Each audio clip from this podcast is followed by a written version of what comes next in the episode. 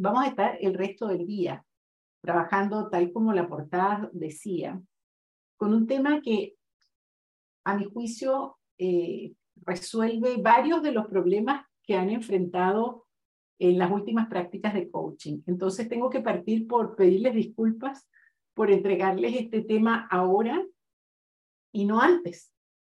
Eh, porque ustedes, una vez que al final del día, pues estemos terminando, estoy segura que van a decir, pero si hubiera sabido esto antes, hubiera podido trabajar mucho mejor en tal o cual eh, interacción de coaching que tuviera. Pues eh, escogemos, diseñamos el colocar este tema en tal día como hoy, porque eh, creemos que ustedes necesitan aprender todo lo que les ha tocado aprender antes para poder llegar a, este proceso que nos va a tomar todo el resto del día y donde ustedes van a ganar un título especial. O yo sé que pasado mañana les vamos a entregar sus certificados como coaches ontológicos, pero el título que se van a ganar hoy es un título distinto.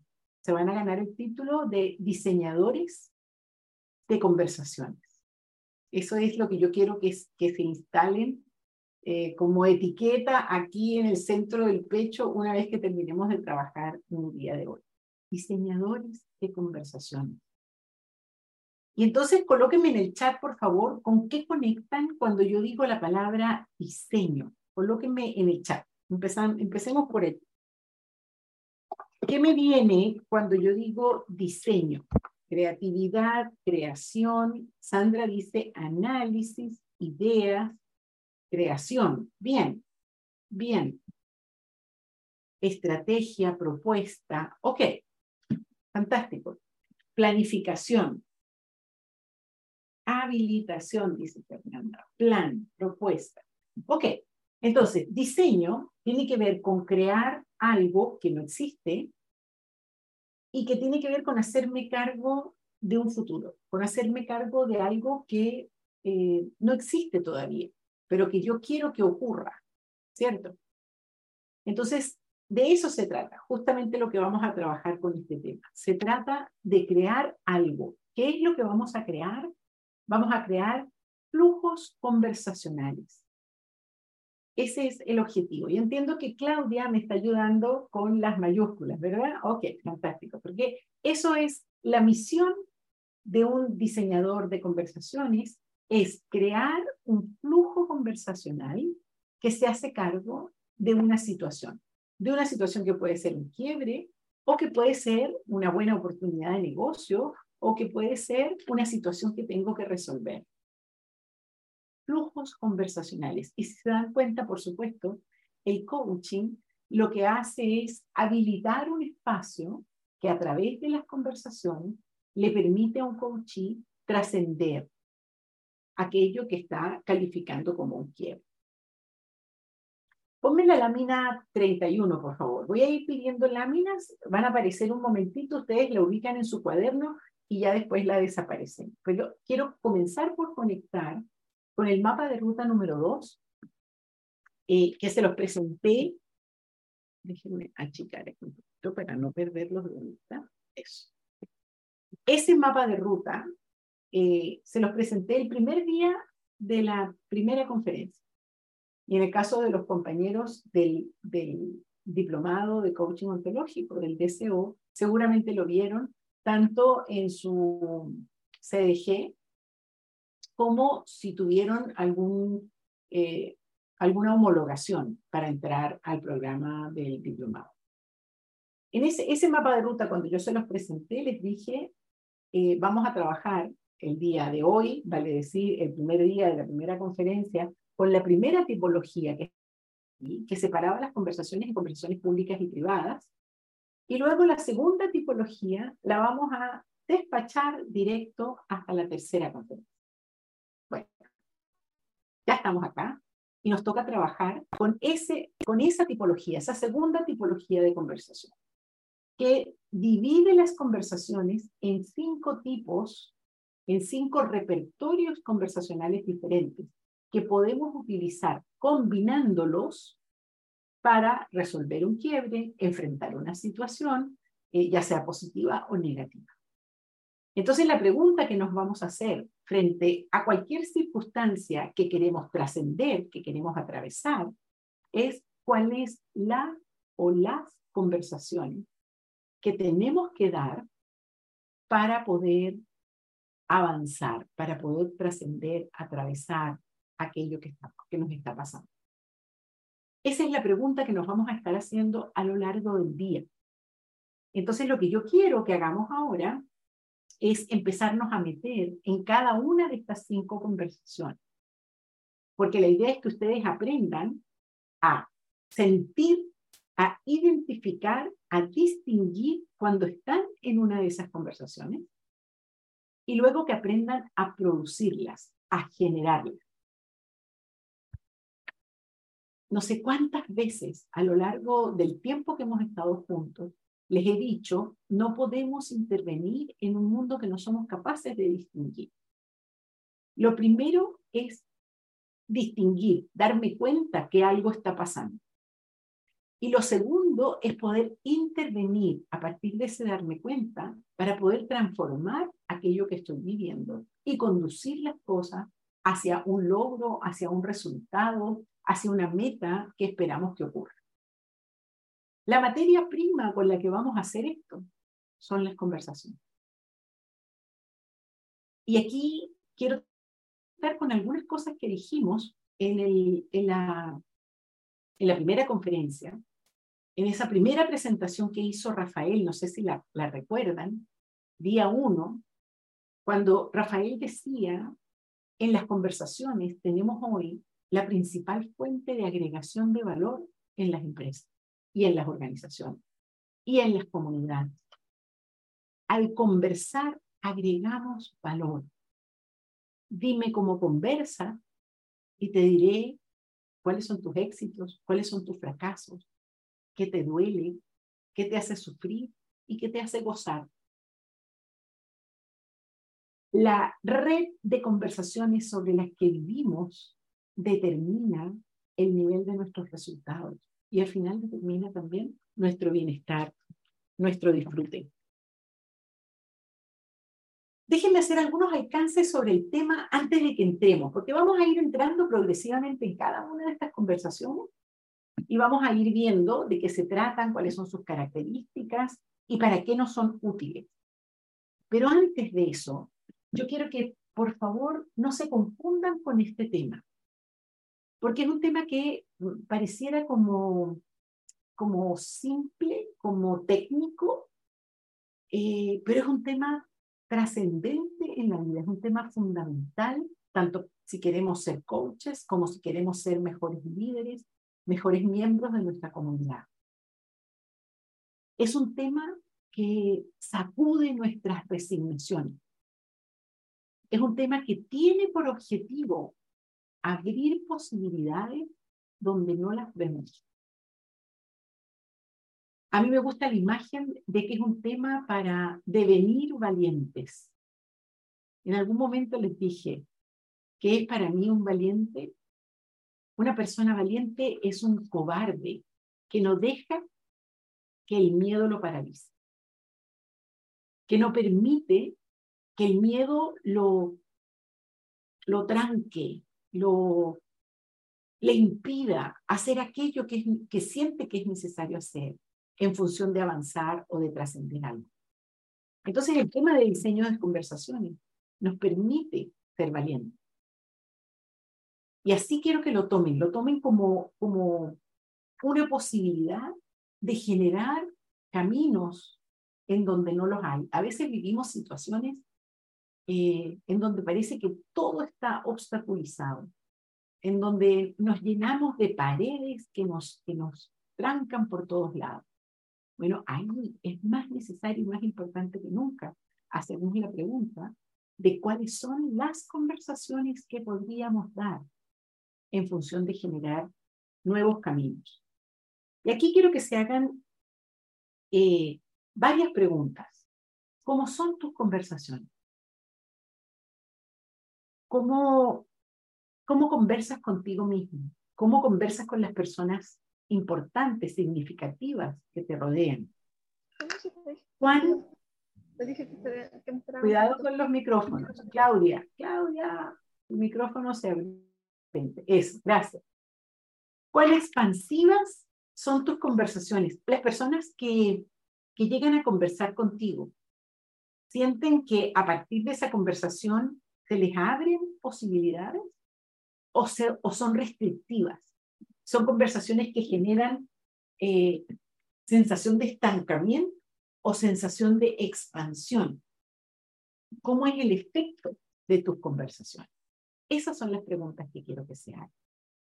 Y quiero que conecten, ¿se acuerdan con ese, mm, esa red de conversaciones que dibujaron también en la primera conferencia? Espero que la recuerden. La gente del DCO también lo hizo. Esos tres círculos en donde estaba el yo en el centro, y yo les pedía que pusieran nombres de las personas con las que conversan y evaluaran la calidad de esas conversaciones.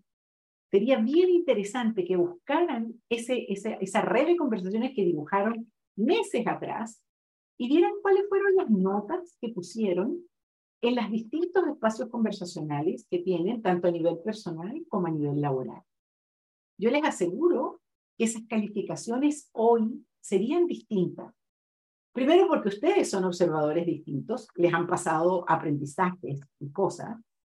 Eh, y segundo, porque seguramente a lo largo del programa han podido intervenir en esos espacios conversacionales, generando algunas transformaciones. Yo espero que para mejor.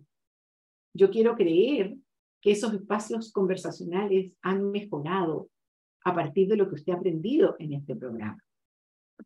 Entonces, por favor, en algún momento del transcurso de estos tres días que nos quedan, dos días y medio, eh, busquen esa red y me cuentan en algún momento cómo, cómo, cómo ven esas calificaciones. Ok. Entonces,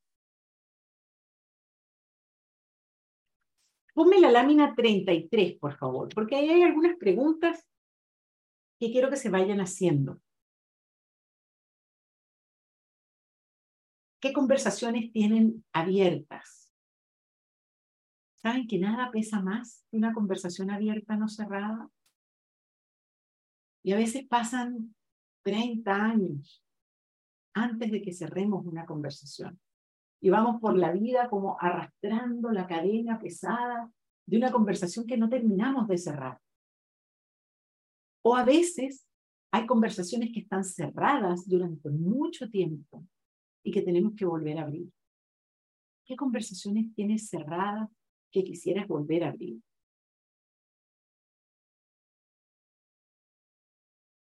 ¿Qué hábitos conversacionales mantienes contigo que son tremendamente tóxicos? ¿Les ha pasado entrar en una conversación y salir con ganas de bañarse, de tomar una ducha? Porque la sensación de la conversación era como que me intoxicó, me llenó de mugre, de sucio.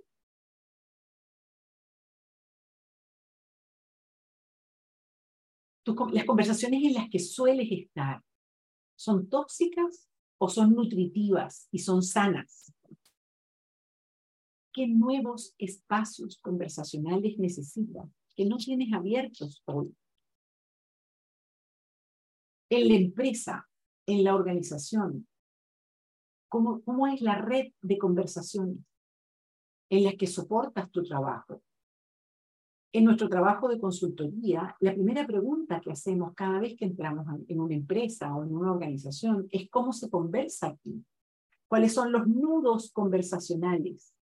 que les están impidiendo a estos equipos llegar a los resultados que esperan, cuáles son las conversaciones que faltan, cómo es el ambiente conversacional, el clima conversacional. Hay una de las, ya pueden sacar la lámina, gracias. Hay una de las competencias que ustedes han aprendido durante el programa que es clave en las conversaciones. Pónganmela en el chat, por favor. Del conjunto de competencias que han aprendido. Han aprendido muchas las competencias genéricas, muchísimo. ¿Cuál es aquella que es clave en el éxito de una conversación? Yvonne dice rápidamente, la escucha, fantástico. La escucha, quedémonos con la escucha, por favor. La confianza también, eh, hay varios que están poniendo la confianza y claramente la confianza es fundamental. El indagar, el indagar que es una forma de hablar para escuchar. La escucha es clave en la calidad de nuestras conversaciones, pero la escucha como la entendemos acá, que es un poquito más o bastante más que la escucha activa que se hizo tan famosa en el siglo XX. Finales del siglo XX todo el mundo hablaba de la escucha activa. La escucha ontológica va más allá de la escucha activa.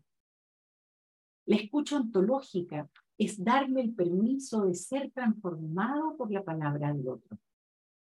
Es esa la escucha que necesitamos para poder ser efectivos en nuestras conversaciones. ¿Cuánto permites que la palabra del otro te transforme? ¿Cuánto dejas que la palabra del otro cambie tu modo de pensar, tu modo de sentir, tus juicios, tus opiniones? Porque saben, las conversaciones tienen el poder de cambiar el mundo. Pero para que ese poder transformador de las conversaciones se despliegue, necesitamos activar este tipo de escucha, la escucha ontológica, en donde somos transformados por la conversación. Yo me imagino que todos deben haber tenido la experiencia de entrar en una conversación de una manera y salir completamente transformados las conversaciones nos cambian. Y aquí déjenme conectar con la etimología de la palabra conversar. Con quiere decir, es el, ese prefijo con, es hacer algo contigo, hacer algo con otros. Y versar quiere decir dar la vuelta. Conversar es dar la vuelta contigo, es permitirme girar, contigo. La etimología de la palabra conversar nos habla justamente del poder transformador de las conversaciones. Pero ese poder transformador depende de una competencia involucrada en las conversaciones, que es la capacidad para escuchar, que significa que la palabra del otro me afecta, me toca, me cambia.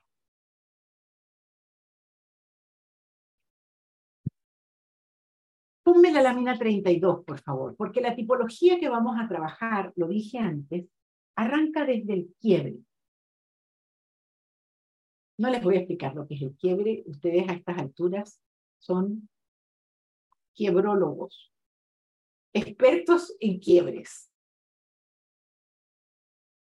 Pero cada vez que yo digo basta, cada vez que yo digo esta situación no la quiero más, eh, cada vez que yo digo suficiente con lo que estamos viviendo, es válido hacerse la pregunta, ¿cuál de las cinco conversaciones que vamos a trabajar es la que puedo aplicar? Y les dije al comienzo, flujos conversacionales, que significa una combinación de cada una de las conversaciones que vamos a trabajar.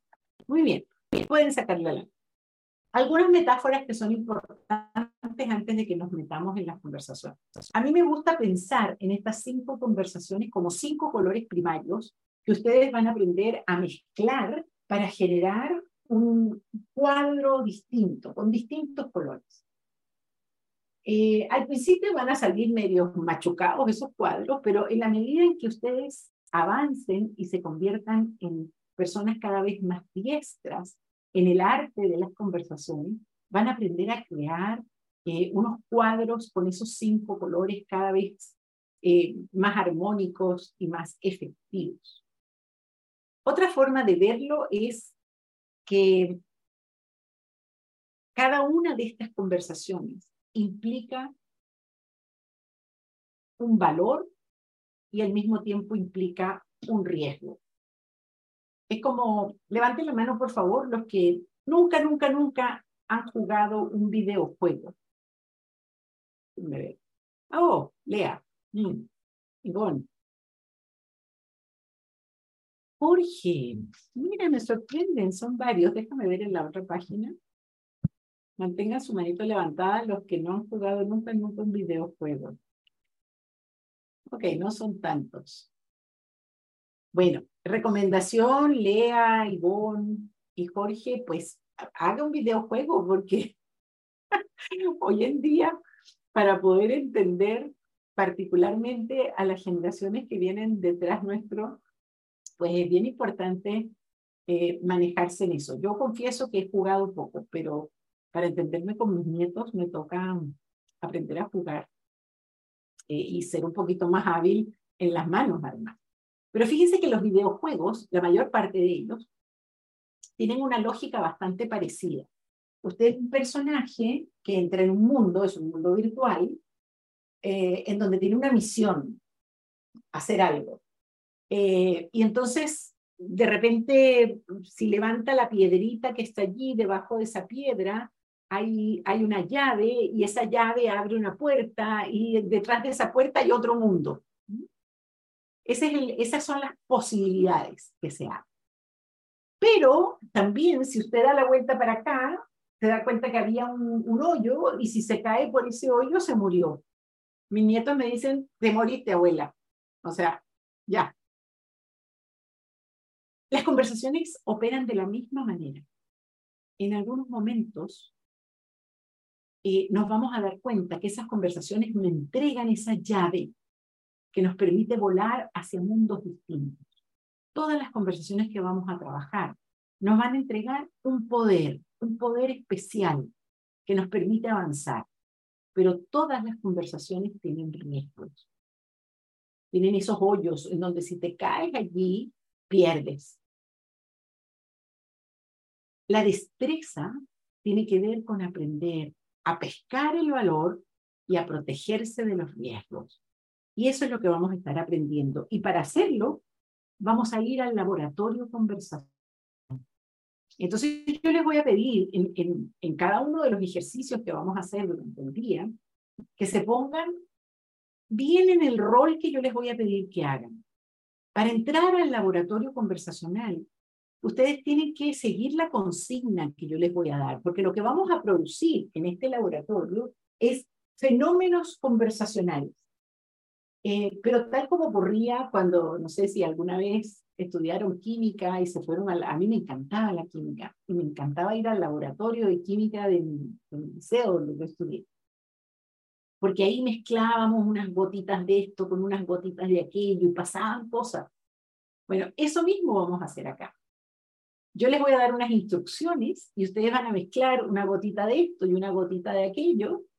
Y yo espero que ocurran los fenómenos conversacionales para que ustedes puedan aprender a distinguir cada una de las conversaciones. Les vuelvo a decir, la misión que tenemos es aprender a distinguir primero, que quiere decir sentir a través de la piel cada una de estas conversaciones, y luego aprender a producirlas, a generar esa conversación, aprovechando el poder que me da y disminuyendo el riesgo. ¿Se entiende? Una señal para ver si estamos de acuerdo. Perfecto. Muy bien. Al final del camino, lo que queremos generar en ustedes es un jardinero de las conversaciones, siguiendo con eh, esa imagen que nos ha acompañado desde el comienzo del día de hoy, que tiene tanto que ver con los seres vegetales que nos rodean. Yo puedo ver las relaciones que tengo con las personas que me rodean como un jardín. Y a veces ese jardín está seco, está triste, lleno de cosas que no, que no permiten que las plantas crezcan. Pero yo tengo que jardinear ese espacio con el otro. Y lo jardineo eh, sembrando plantas, moviendo la tierra, echando agüita, poniendo algunos nutrientes. Y entonces permito que el jardín de nuestras conversaciones crezca, florezca. A veces vivo mucho tiempo con alguien. Estoy hablando de pareja, estoy hablando de padres o estoy hablando de jefe o de compañeros de trabajo. Y después de tantos años digo, pero ¿para qué voy a hablar? Si yo ya te sé. Cuando empezamos a creer que ya me sé al otro, empieza a morir el jardín de nuestras conversaciones.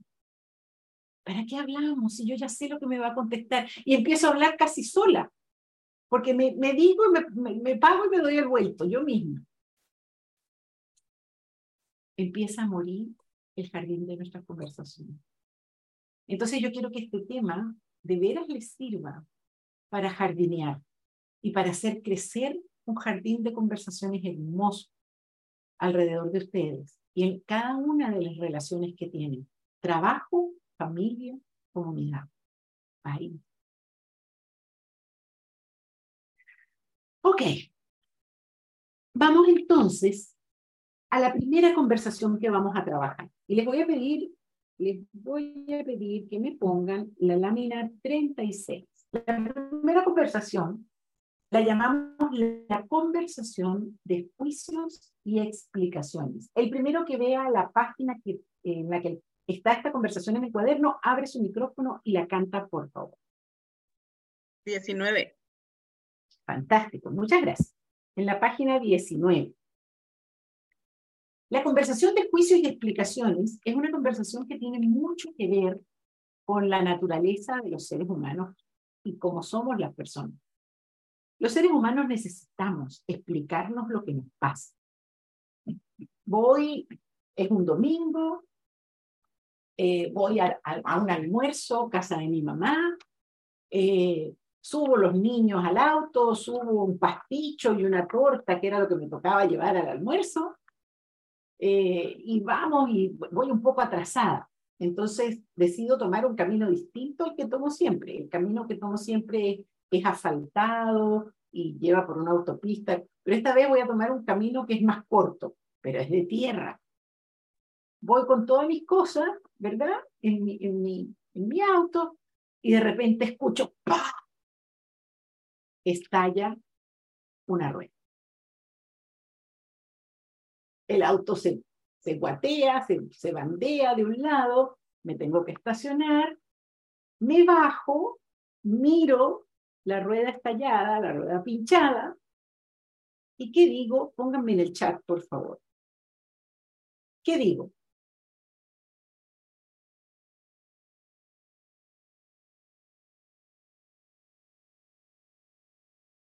Se están demorando mucho, porque claro, solo a mí me podía pasar. Claro, digo cáspitas, muy bien. Qué vaina, claro, excelente. Garabato, garabato, garabato. Por supuesto, lo primero que me sale, ¿verdad? Recorcholis. ¿Por qué me pasa esto? Solo a mí me podía pasar. Oh, oh Dios mío, por allí, claro. ok, Iván, gracias, excelente. Por supuesto, eso es lo primero, ¿verdad? Pero lo segundo que mi cerebro hace, después que ya he descargado, le metí una patada a la rueda, lo segundo que hago es empezar a explicarme por qué me pasa esto. Claro, por supuesto.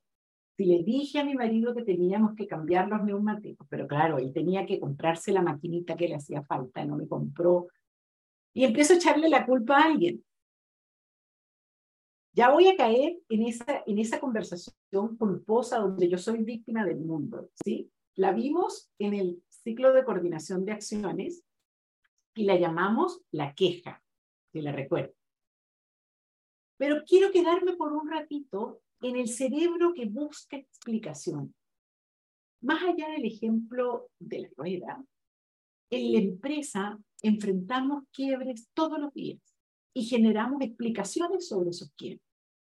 Y, y muchas veces tenemos reuniones de dos, tres horas en donde nos caemos explicaciones sobre lo que está pasando. Pónganme, por favor, en el chat cuál es el valor de explicar lo que me pasa. En el chat. Acuérdense que todas las conversaciones siempre vamos a buscar qué valor me entrega y qué riesgo implica. Entenderlo, Sandra. Perfecto. Fundar juicios. Fantástico.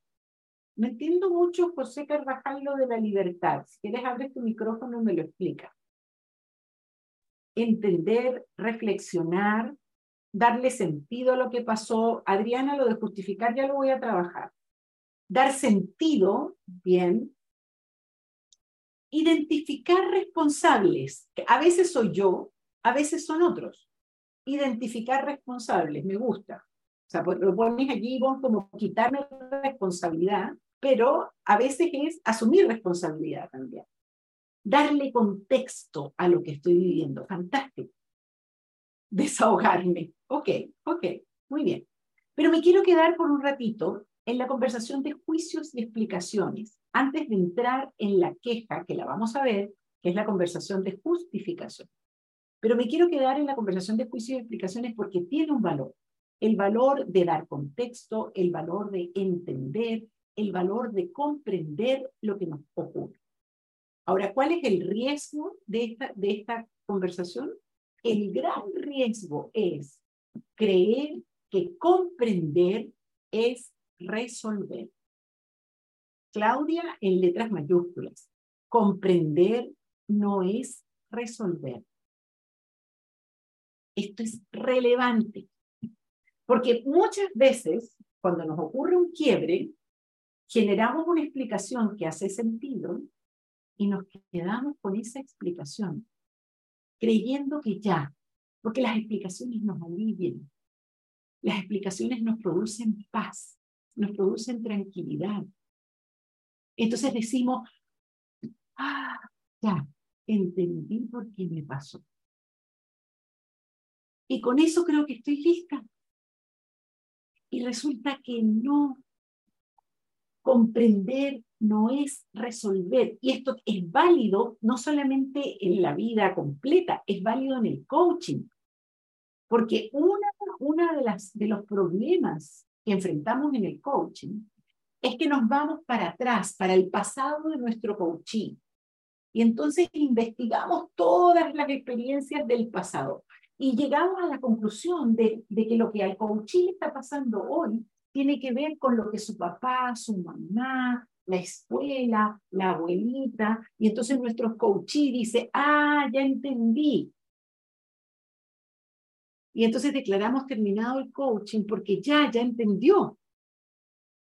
Y debo decirles, señores, señoras, que es insuficiente porque entender, comprender, no es resolver. Yo diría que el gran riesgo de esta conversación es no tener claro esto y quedarnos en el territorio de las explicaciones. Una clave en, las, en la conversación de justificación, de juicios y explicaciones, es el tiempo. El tiempo. ¿Cuánto tiempo le vamos a dedicar a construir explicaciones? Porque si nos quedamos más del tiempo necesario, pasa, y ahora sí te voy a pedir la siguiente lámina, por favor, que caemos en una conversación de justificación. Y la conversación de justificaciones es la versión enferma de la conversación de juicios y explicación.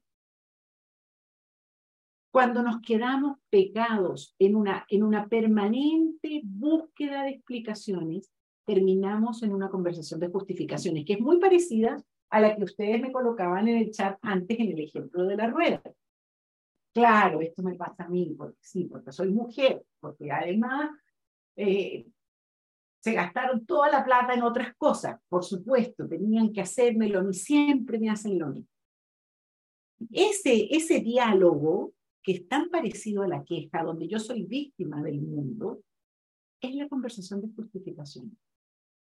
La conversación de justificaciones es tremendamente tóxica y es además muy pegajosa. Se van a dar cuenta que es, porque la vamos a vivir inmediatamente a continuación, se van a dar cuenta que es como un espiral de negatividad, en donde nos quedamos pegados en justificar, justificar, justificar, y eso nos impide avanzar en la resolución de los quiebres. Debo decirles que las parejas pasan por etapas de muchas justificaciones, que los equipos, los países se engarzan en conversaciones de pura justificación. Y es como ir alrededor del quiebre, cavando un hoyo alrededor del quiebre que es cada vez más y más profundo. Nos cuesta salir de una dinámica de justificación. Por esa razón, quiero que vayamos a sala chica, porque vamos a hacer un ejercicio. Déjenme ver. Sí. Con los coaches, entiendo yo, Nico y Ana P., ayúdenme. Entiendo que vamos, no es aleatorio o sí, ¿Cómo, ¿cómo van a ser las salas chicas para hacer el ejercicio de la conversación de justificación? Sí, va aleatorio, Ali. ¿Perdón? Va aleatorio. Sí. ¿Con coach o sin coach? Con coach. Con coach. Perfecto. Porque sí, me hace falta el coach para que les dé un poco las instrucciones y los ayude, eh, pero va a ser bien bueno aleatorio para que puedan eh, conocer a otra gente, intercambiar, aprovechar los últimos ejercicios donde podemos conocer a alguien distinto. Muy bien. Cuando regresen, tomo alguna de las características que puedan ver en, el, en la dinámica que vamos a trabajar ahora. Acuérdense, por favor, que el laboratorio conversacional lo que vamos es a producir ficticiamente, artificialmente, algunos fenómenos conversacionales para que puedan distinguir. Hago una pregunta de, de examen.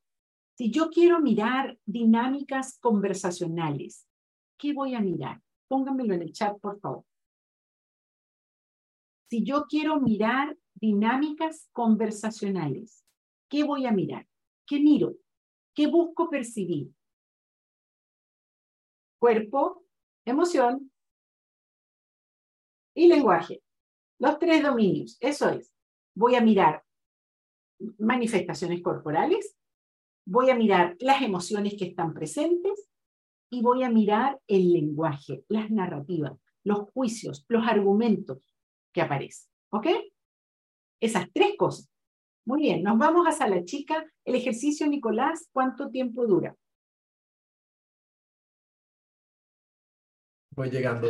Eh, 25 minutos. ¿Me da tiempo para recoger después? No. eh, tenemos, tenemos unos minutos para recoger, Nico. Ah, ok. Listo. Ok, yo con, con, cuatro minutos tengo, recoger dos, tres. Eh, perfecto, nos vamos entonces, para no perder ni un minuto más, nos vamos hasta la chica a vivir nuestro ejercicio de la conversación de justificación. Esperando.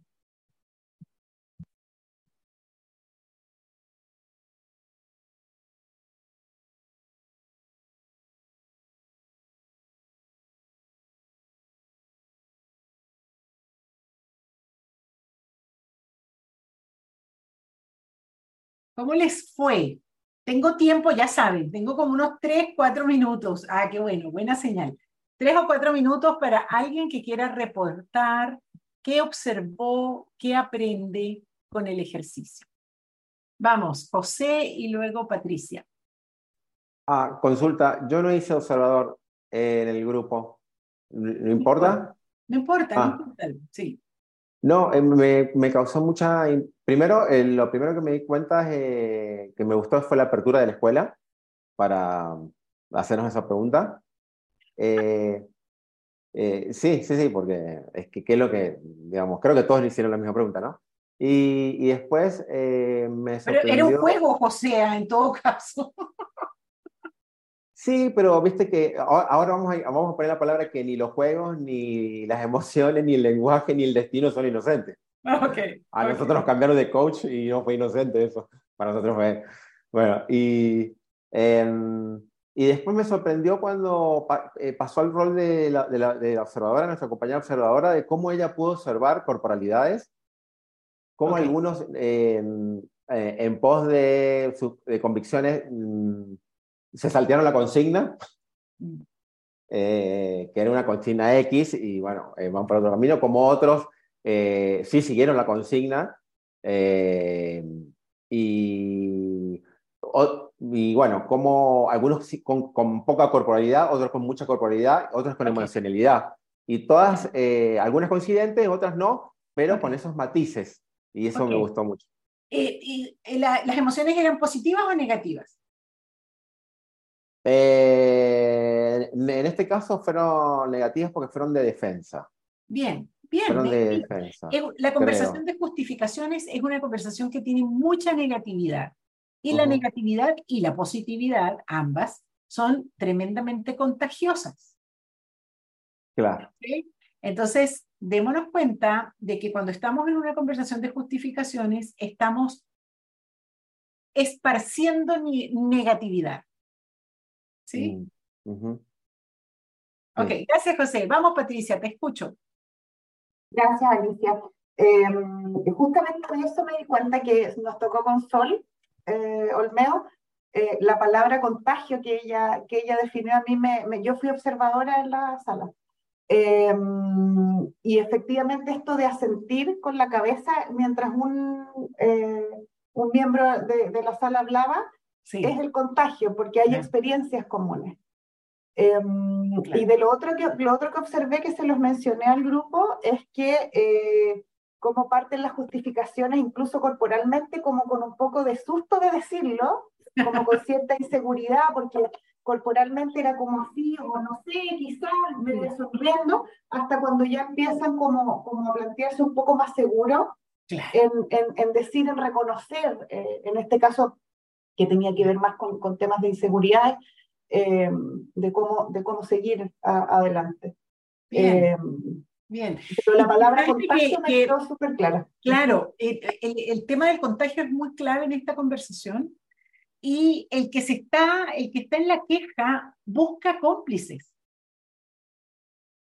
Eh, y engancho a los demás en esa complicidad, en mi negatividad, ¿no? Se, se dieron cuenta de eso, o sea, yo busco eh, formar camarillas, busco formar grupetes eh, para, para engancharnos juntos en la negatividad lo que hicimos antes era un juego, pero por favor conecten con la cruda realidad. Cu- ¿Cuántas veces, no sé, nos vamos en la tarde después de la oficina a tomarnos una cerveza y empezamos a hablar mal del jefe? Y entonces somos todos aliados eh, hablando mal del jefe. Y hay una descarga emocional allí y nos sentimos que, que podemos echarle la culpa al desgraciado, al muérgano ese que... Y ahí estamos aliados en la negatividad. Eh, recomendación, si usted que se quiere tomar la cervecita, tómesela, pero no se quede mucho rato en esa conversación porque es una conversación que intoxica, es una conversación que produce eh, malestar. Dale, Paula, te escucho. Bueno, yo lo que, lo que aprendí del ejercicio eh, me vi como muy reflejada en lo que era antes yo, ¿no? Como que salí a la defensiva y fui la primera que habló y sentí que hasta, hasta los convencí, Mm. ¿no? Como que Mm. terminaron todos y, y me noté muy, muy en mecanismo de defensa, o sea, como, como er- me, me vi antes yo, o sea, en un proceso donde estoy reconociéndome y haciendo las cosas distintas. Excelente, porque no podemos intervenir en un mundo que no somos capaces de distinguir. Así que darte cuenta es lo primero para poder transformar dinámicas. Fantástico, Pablo. Gracias. Con Adriana cerramos. Gracias. A mí me resonó muchísimo eh, lo último que comentó Hugo en nuestro grupo, que es el tema del victimismo en el que Claro. podemos llegar a caer. O sea, es impresionante cómo, por lo menos en mi caso, cuando yo hablé y expresé y luego nos preguntó, ¿se notaron víctimas? Y yo, pues yo, pues no, ¿no? Pero ya como observándome en, mi lenguaje, claro, o sea, ¿cómo no puedo llegar a ser consciente cuando caigo en mi, en mi lenguaje? eh, no, no sé si todo lo demás, ¿no? Seguramente que sí en la emocionalidad y en el cuerpo, pero este victimismo de cuando no me hago cargo de que también yo puedo ser corresponsable de eso que cual. ocurriendo, ¿no? Fíjate que una de las preguntas, Adriana, que nos hacemos mucho con la conversación de justificaciones es, ¿por qué si es tan negativa, por qué si es tan tóxica, nos gusta tanto? Y una de las razones por la que nos gusta mucho es porque es muy cómodo ser víctima. O sea, es muy rico tener a quien echarle la culpa de las cosas. O sea, sí, la culpa la tuvo mi mamá, la culpa la tuvo mi profesor de matemáticas, la culpa la tiene mi marido, la... siempre hay alguien a quien yo le puedo echar la culpa y entonces eso me libera de cualquier, como tú dices, responsabilidad en los hechos. Entonces, por favor, moraleja. Si caen en una conversación de justificaciones, salgan de allí rápido. Cuidado, porque no es la conversación de juicios y explicaciones. Quiero rescatar para cerrar la conversación de juicios y explicaciones. Hacer juicios y explicaciones sobre las cosas nos permite comprender. Comprender es importante para iniciar un proceso de transformación. Pero tengamos cuidado de no caer en las justificaciones. Muy bien, con esto terminamos esta primera parte.